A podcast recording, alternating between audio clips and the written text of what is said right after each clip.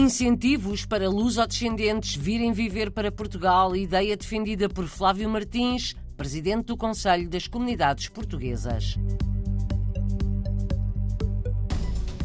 Autarcas de origem portuguesa em França vão envolver-se na mobilização dos eleitores portugueses no estrangeiro para a eleição do Conselho das Comunidades Portuguesas.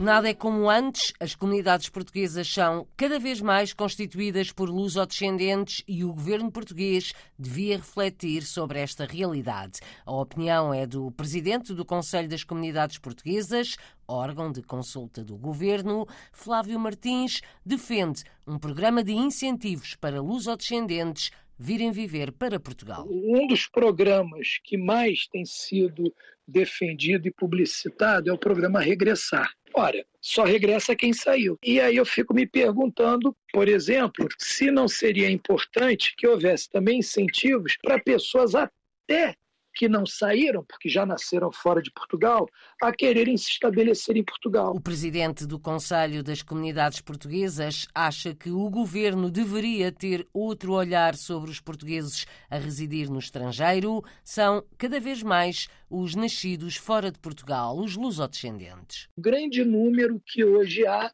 de portugueses já nascidos fora de Portugal. E eu acho que é aqui que tem que se fazer uma passagem e entendo que muitas pessoas, inclusive autoridades em Portugal, ainda não perceberam isso que as comunidades não são mais apenas aqueles portugueses que saíram de Portugal por qualquer motivo e foram para um outro país, mas sim pessoas que já nasceram nesses outros países e que cada vez corresponde a um número maior. E isso deveria ser objeto de uma profunda reflexão, enfim, de quem trabalha com a matéria, do próprio CCP, dos governos. Uma nova realidade das comunidades portuguesas, cada vez mais compostas por portugueses nascidos fora de Portugal. Os lusodescendentes estão representados em todas as áreas nos países onde vivem, ao contrário dos imigrantes tradicionais, considera Flávio Martins. Por isso, as políticas de Lisboa deveriam ter outra abordagem. Levaria a talvez algumas outras formas de se abordar e de se pensar políticas para essas comunidades. A gente não pode mais olhar as comunidades como sendo apenas aquelas pessoas que saíram de Portugal por alguma questão econômica ou política e que muitas vezes iam trabalhar exclusivamente com serviços, com comércio. Não, hoje você tem portugueses em quase todas as áreas, se não todas, pelos países em geral.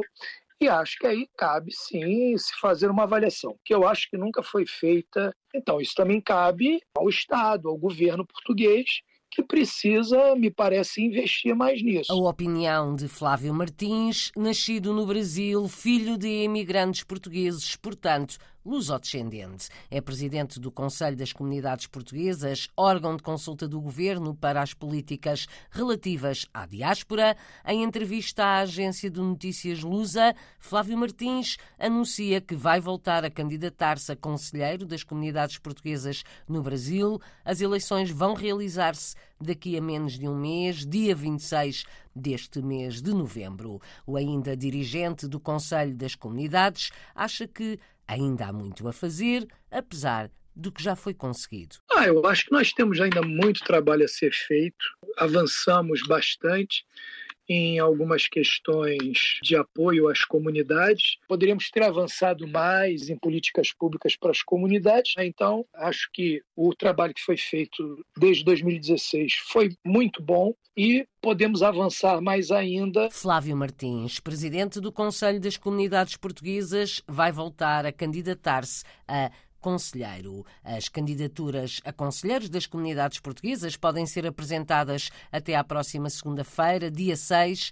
As eleições realizam-se no dia 26. podem votar todos os portugueses recenseados no estrangeiro para escolher o conselheiro da sua área de residência. Em França, também Paulo Marques, também lusodescendente, volta a candidatar-se a conselheiro das comunidades portuguesas na região de Paris. Anúncio feito à RDP Internacional é autarca em Aulnay-sous-Bois, presidente da Cívica, Associação de Autarcas de Origem Portuguesa em França. Paulo Marques explica o que o leva a ir a votos, a luta pelo voto eletrónico à distância para os portugueses no mundo. Vou-me recandidatar, estamos a preparar tudo. Qual é o nosso objetivo? Já que em Portugal, com as suas comunidades, tudo é feito à distância. Aliás, há um teste de ensino de português à distância. Aliás, há também possibilidade de renovar o cartão de cidadão à distância. Aliás, há possibilidade de enviar os emolumentos à distância para os nossos bancos. Enfim, tudo é possível à distância, somente o voto é que não é possível efetuar a distância, contrariamente ao que sucede para os franceses a residirem em Lisboa, na Madeira, nos Açores, no Algarve e no Porto. Os franceses residentes no estrangeiro podem votar online, ao contrário dos portugueses, medida há muito defendida pelo Conselho das Comunidades. A Cívica, Associação de Autarcas de Origem Portuguesa em França, vai ajudar na mobilização dos portugueses para irem às urnas no dia 26 para as eleições do Conselho das Comunidades Portuguesas, votação presencial nos consulados, em que a distância é o grande obstáculo. Paulo Marques dá exemplos. De prever que o José Fernandes, que mora em Pointe-à-Pitre, Guadeloupe, nunca irá votar ao consulado de Paris porque não tem uma mesa de voto aí ao lado. Também eh, as famílias que estão na Guiana não vão poder ir votar na Venezuela, país logo ao lado, onde o consulado está muito mais próximo do que o consulado de Paris. É o que costuma acontecer com o voto presencial. A esmagadora maioria dos portugueses no estrangeiro acaba por não votar por causa das distâncias em relação aos locais de voto, os consulados. Apesar das dificuldades, os autarcas de origem portuguesa em França não vão baixar os braços e vão apelar à ida às urnas, até porque considera o presidente da Cívica, recandidato a conselheiro, o objetivo é mostrar a Portugal que não deve ter medo do voto dos portugueses no estrangeiro. Cada autarca em França mobiliza as suas comunidades para irem votar. E onde houver uma mesa de voto, que possam uh, alimentar essas mesas de voto através uh, de uma participação ativa. E, aliás, que votem por quem quiser, porque o grande objetivo destas eleições de 26 de novembro é de estarem presentes nos consulados para votarem, para mostrar que nós estamos visíveis e estamos prontos para votar também à distância das nossas casas, como fazem os franceses. Aliás, que Portugal não tenha medo do nosso voto. Paulo Marques, presidente da Cívica, Associação dos Autarcas de Origem Portuguesa em França, vai recandidatar-se a conselheiro das comunidades portuguesas. O voto à distância ou online é também uma reivindicação de Rosa André vereadora no município francês de Saint-Germain-en-Laye, mais ainda, defende o voto dos portugueses no estrangeiro também nas eleições autárquicas e regionais em Portugal.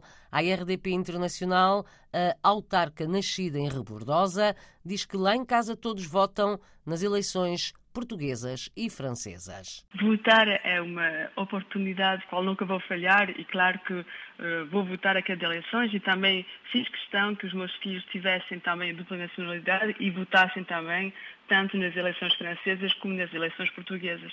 Nós, aliás, somos franceses e portugueses sobretudo também europeus, e não devemos perder essa oportunidade. Temos uma sorte imensa de ter essa dupla cobertura. O apelo ao voto da autarca luso-francesa Rosa André, dia 26, garante desloca-se ao Consulado de Paris para exercer o direito de voto nas eleições para o Conselho das Comunidades Portuguesas. Rosa André autarca no município francês de Saint-Germain-en-Laye, é convidada do programa Câmara dos Representantes com a jornalista Paula Machado, também Paulo Marques, autarca em Aulnay-sous-Bois, presidente da Cívica e conselheiro das comunidades portuguesas na região de Paris.